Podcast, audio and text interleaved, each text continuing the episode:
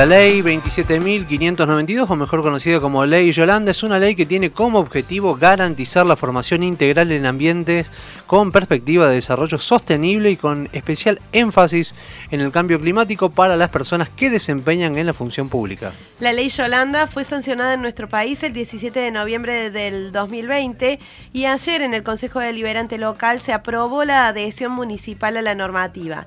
Para hablar sobre este tema estamos en comunicación con la concejala Luciana Bo. Luciana, bienvenida a Noticias al Toque. Javier Sismondi y Susana Álvarez, te saludamos.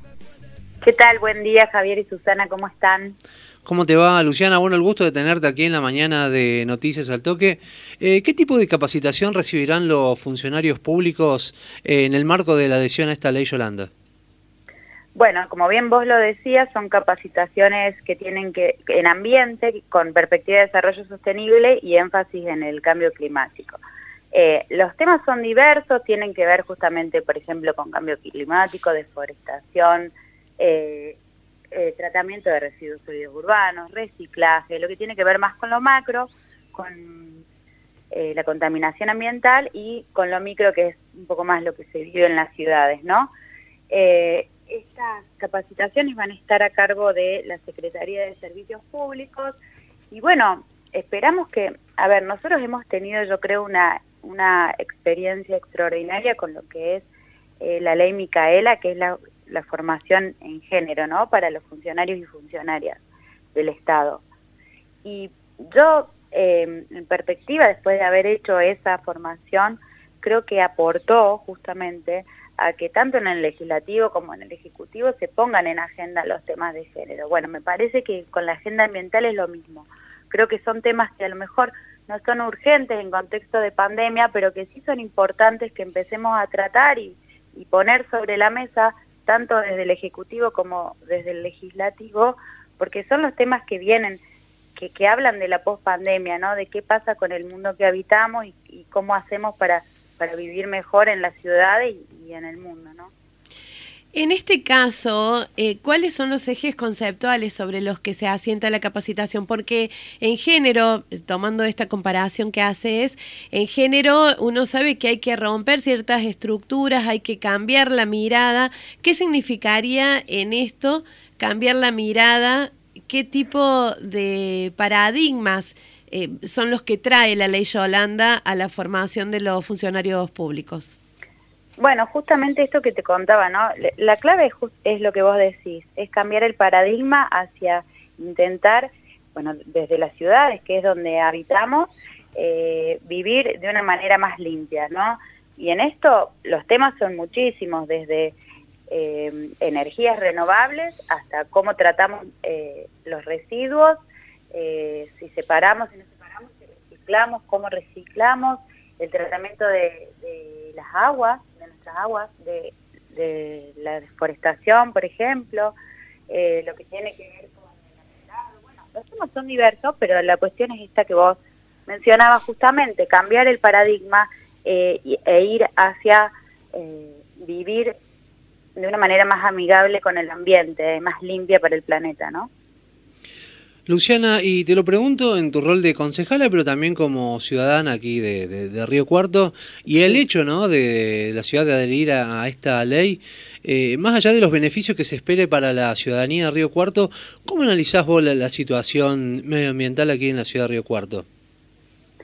Bueno, yo creo que eh, estamos trabajando en algunas cuestiones que tienen que ver con ir hacia una ciudad más limpia, pero bueno, siempre hay mucho más por hacer. Nosotros hemos presentado diversos proyectos que tienen que ver, por ejemplo, con el cuidado del arbolado público. Ahora hay un proyecto que, presentamos en conjunto con la concejal Obregón que tiene que ver con la prohibición de arrojar colillas en la vía pública y el tratamiento posterior de esas colillas. Bueno, son todas cuestiones que vamos tratando en el Consejo Deliberante eh, de a poco, porque vamos aportando desde, nuestra mirada eh, sobre temas específicos, digamos, pero bueno, también hay que tener una mirada global de lo que tiene que ver con el cuidado del ambiente, ¿no? Y me parece que en Río Cuarto, sobre todo, hay muchas organizaciones que trabajan en eso. La ley también contempla eh, incorporar a las organizaciones, que son también las que aportan el marco teórico eh, para sustentar capacitaciones, así que esperamos también eh, la participación. Las organizaciones en Río Cuarto participan muchísimo en todos los espacios. Nosotros, a mí me toca ahora eh, presidir el Consejo Municipal de Protección del Arbolado Público y entonces conozco de cerca cómo trabajan las organizaciones en Río Cuarto y me parece que va a ser un, va a ser un espacio eh, este de las formaciones eh, súper enriquecedor para, para, digamos, conectar en red, ¿no? Y para trabajar justamente con los que están más en el tema. Recordamos que estamos en comunicación con la concejala de Hacemos por Córdoba en Río Cuarto, Luciana Bo.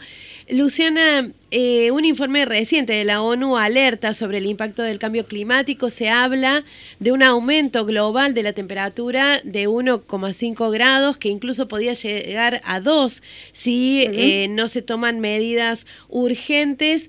¿Crees que hay conciencia en la dirigencia y en el empresariado para empezar a pensar el crecimiento urbano anteponiendo el cuidado del ambiente por sobre los intereses económicos?